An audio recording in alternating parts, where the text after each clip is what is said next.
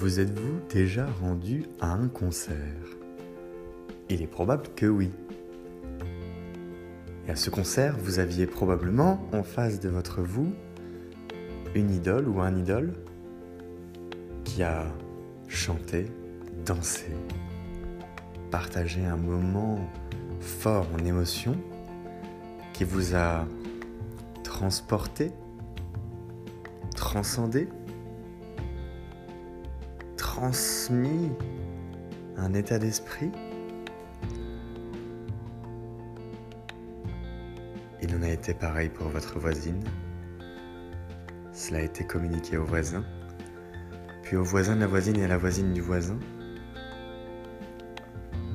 Et cette histoire de passe-passe s'est vite transformée en une foule en délire. Il se peut que vous l'ayez vécu, il se peut aussi que cette foule se soit transformée en un corps, en un corps unique, où il y ait des mouvements à la manière d'une houle en pleine mer, à la fois doux mais puissants, des mouvements de fond qui entraînent des déplacements massifs de personnes de 10, de 50, de 100, parfois même sur tout l'espace du public.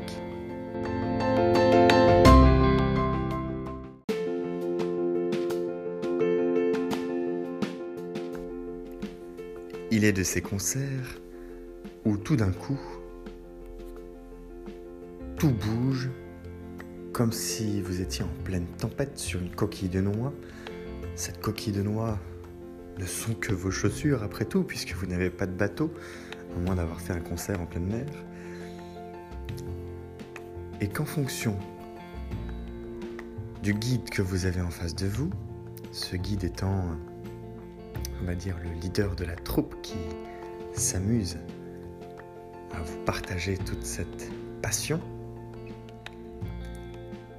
la foule se rue en avant, se rue en arrière, de gauche à droite, vous êtes ballotté, transporté, et pourtant vous vivez avec. C'est l'âme des foules.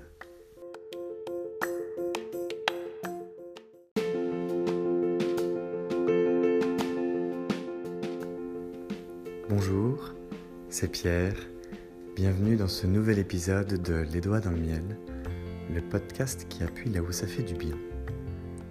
Nous sommes toujours dans le monde qu'on me présente, le monde qu'on nous présente.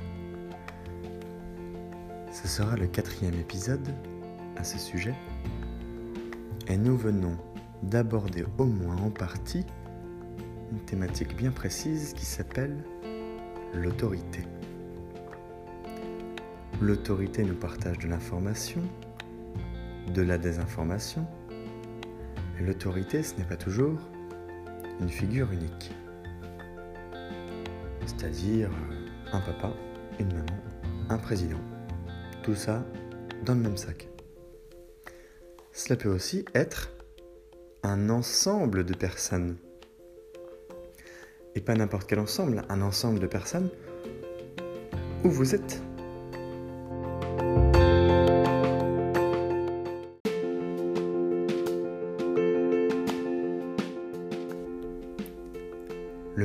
fonctionnement d'une foule est assez complexe, pour ne pas dire très complexe. Et oui, déjà que comprendre comment fonctionne une personne, c'est difficile, parce que complexe peut être difficile quand il s'agit de décrypter tout un tas de signaux verbaux, gestuels, de posture, d'attitude, Déjà que nous avons nous-mêmes du mal à nous comprendre, alors imaginez 50 000 personnes. L'exemple du concert est assez pratique. C'est-à-dire que c'est relativement facile d'imaginer une foule en délire qui va de gauche à droite, surtout si vous en avez déjà fait partie. et probablement vu à la télévision. Ou peut-être même en ce moment avec un concert enregistré sur YouTube pour vous passer un peu de baume au cœur et penser à ce que vous raterez ces prochaines semaines. Vivement la sortie. Là, ce sera d'ailleurs très intéressant à observer. Comment allons-nous nous comporter ensemble après une période où nous sommes restés plus d'une cinquantaine de jours relativement enfermés. Qu'est-ce que ça va donner?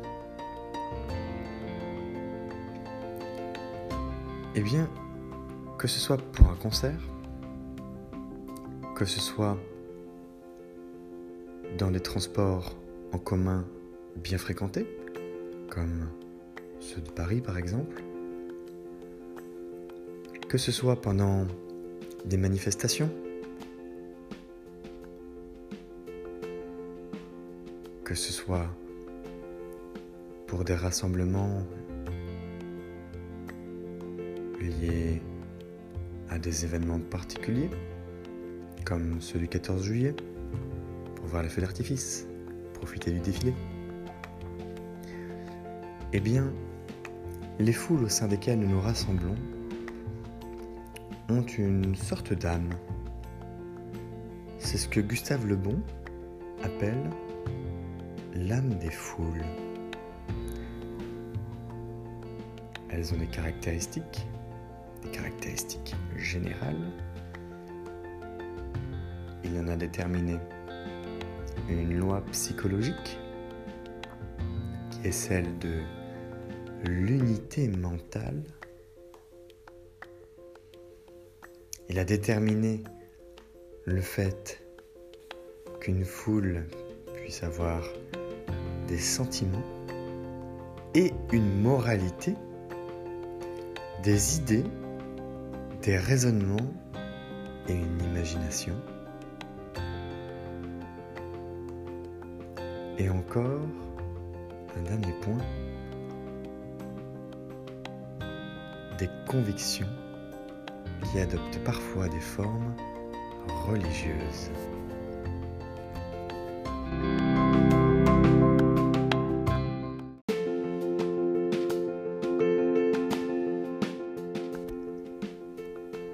Ce n'est pas tout. Les foules n'ont pas seulement une âme et des convictions, elles ont aussi des opinions et des croyances bien particulières qui dépendent d'un élément particulier. Logique, vous me direz. Le premier point, c'est qu'il existe des facteurs lointains et des facteurs immédiats.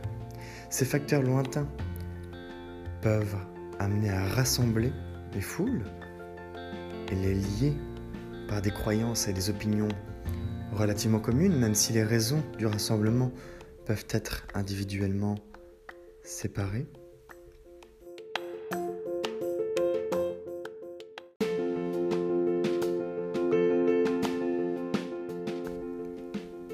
C'est ce qui va relier des individus ensemble, à la manière d'une équipe qui fait corps et non pas à la manière d'un groupe où se situent des individus.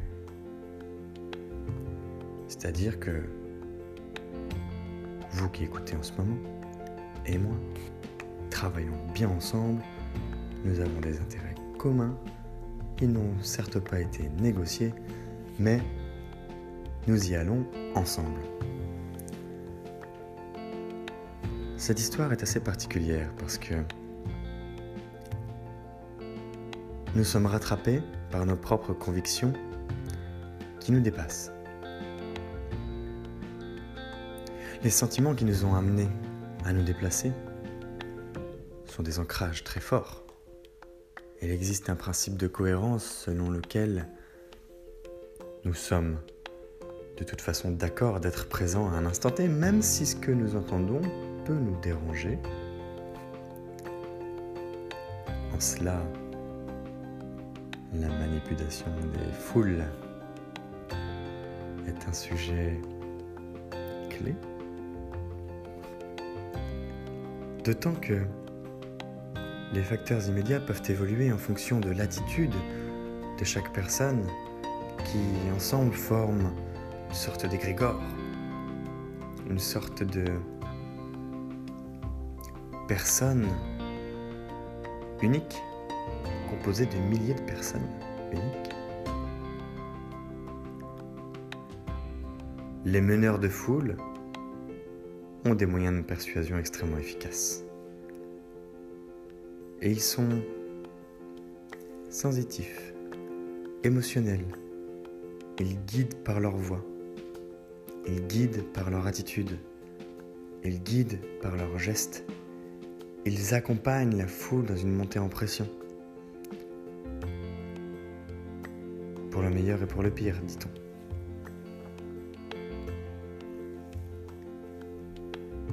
C'est intéressant de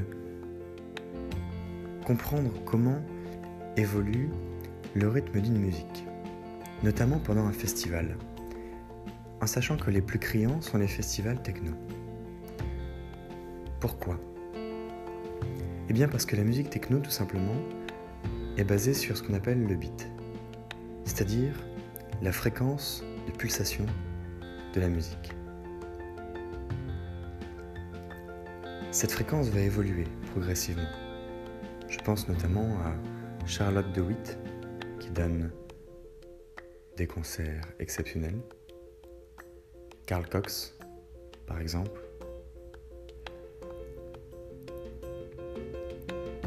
Leurs concerts les plus réussis sont non pas ceux où la foule était seulement en attente de les voir se défouler sur scène, leur partager leur musique.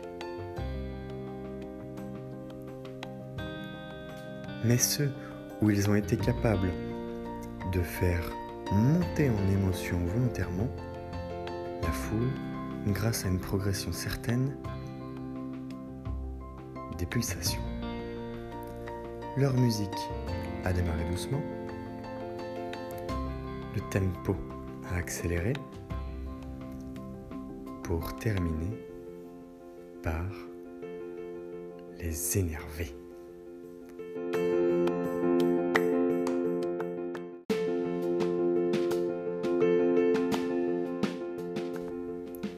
Ce n'est pas tout.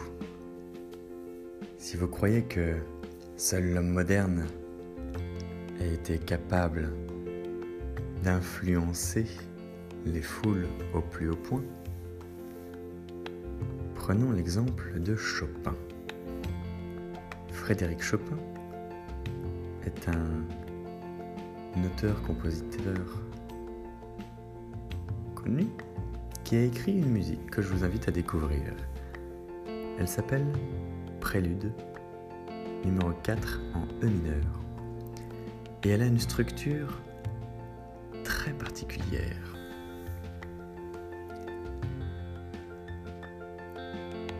Il progresse le long de son piano en faisant deux choses. Il donne, il reprend. Il donne, il reprend. Il donne, et il reprend à nouveau. Et il fait ça cinq fois.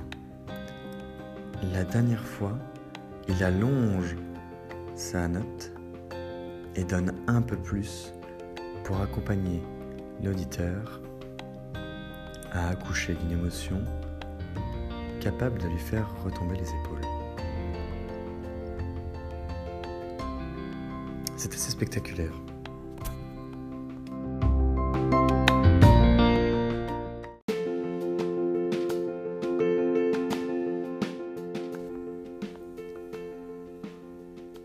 Cependant, il existe quand même des limites de variabilité des croyances et des opinions des foules.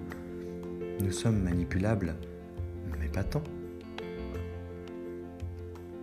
Et cela dépend effectivement de la capacité du meneur de foule ou de la meneuse de foule de nous faire accoucher de ce qu'il souhaite, de ce qu'elle souhaite, grâce à des mécanismes de persuasion, et notamment oratoires.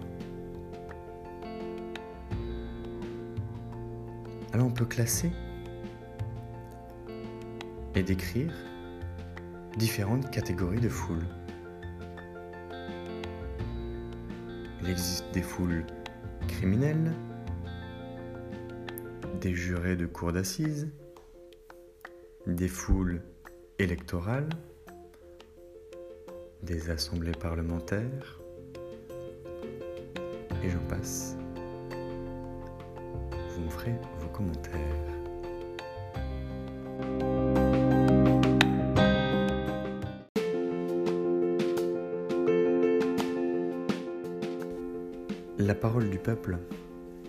C'est l'opinion publique.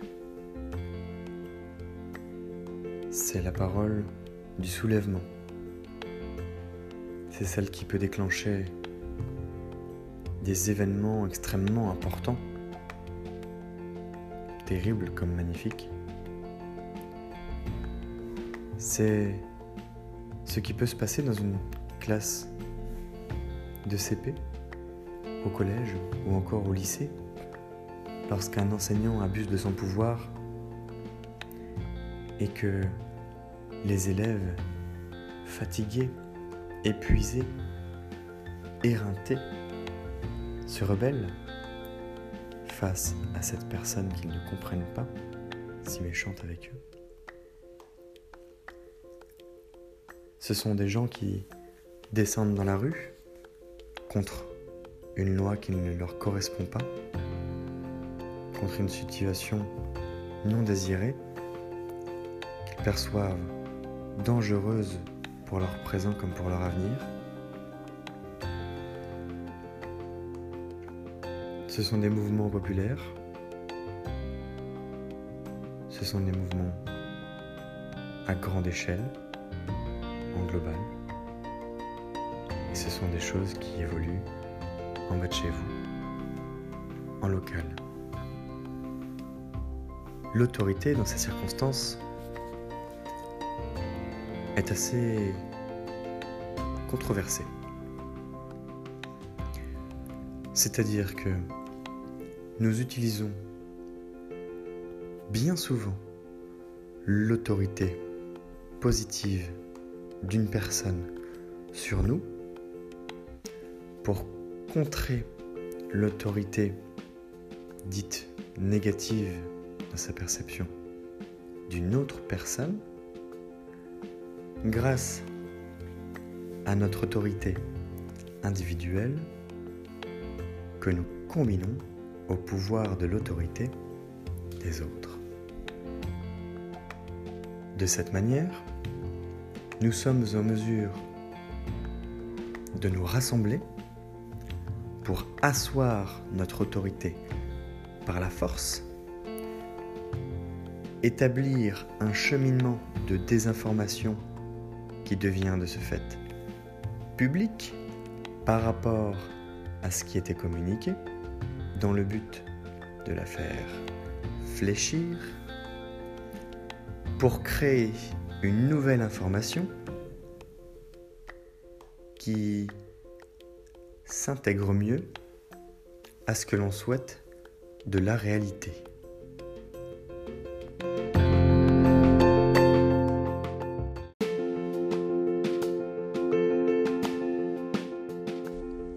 Comprenez-vous le pouvoir que nous acquérons à ce moment-là? Comprenez-vous le pouvoir de l'autorité, le pouvoir de l'information? Le pouvoir de la désinformation.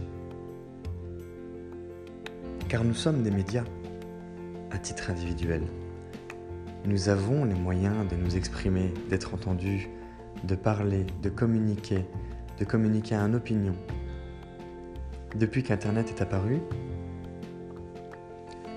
une nouvelle génération de citoyens prend la parole, s'exprime, se construit une pensée grâce à des publications sur les réseaux sociaux, sur des blogs, sur les anciens peut-être reconnaîtront Skyblog. Et cette conversation est un milieu sous-marin par rapport au, monde appelé le réel, que l'on a tendance à opposer euh, par antagonisme au virtuel. Et pourtant, ils se complètent. Lorsque vous vous exprimez sur Internet, vous êtes entendu par d'autres qui vous répondent. La parole du peuple est capable de faire tomber des gouvernements, de détruire des espaces, de construire pour le meilleur et de vous happer vous-même à votre propre réalité. Alors je serai, pour le coup, très intrigué de savoir, disons anonymement si vous le souhaitez, si vous avez déjà fait quelque chose qui n'est pas vous, qui est vous finalement, parce que vous étiez dans une foule. Avez-vous déjà fait des conneries? Des trucs qui sortent du lot? Des choses que vous regrettez? Des violences? Ou au contraire, vous êtes venu en aide à quelqu'un? Je serais intéressé d'avoir vos commentaires, peut-être sur encore, ou encore sur le compte Instagram Les Doigts dans le Miel. Je vous invite toujours à découvrir ce compte, à vous y abonner, à commenter, liker, partager à vos amis, vos collègues, votre famille, taguer quelqu'un de façon plus discrète La prochaine fois, nous allons aborder un mixte entre la parole du peuple et l'autorité qui s'appelle les cercles d'influence.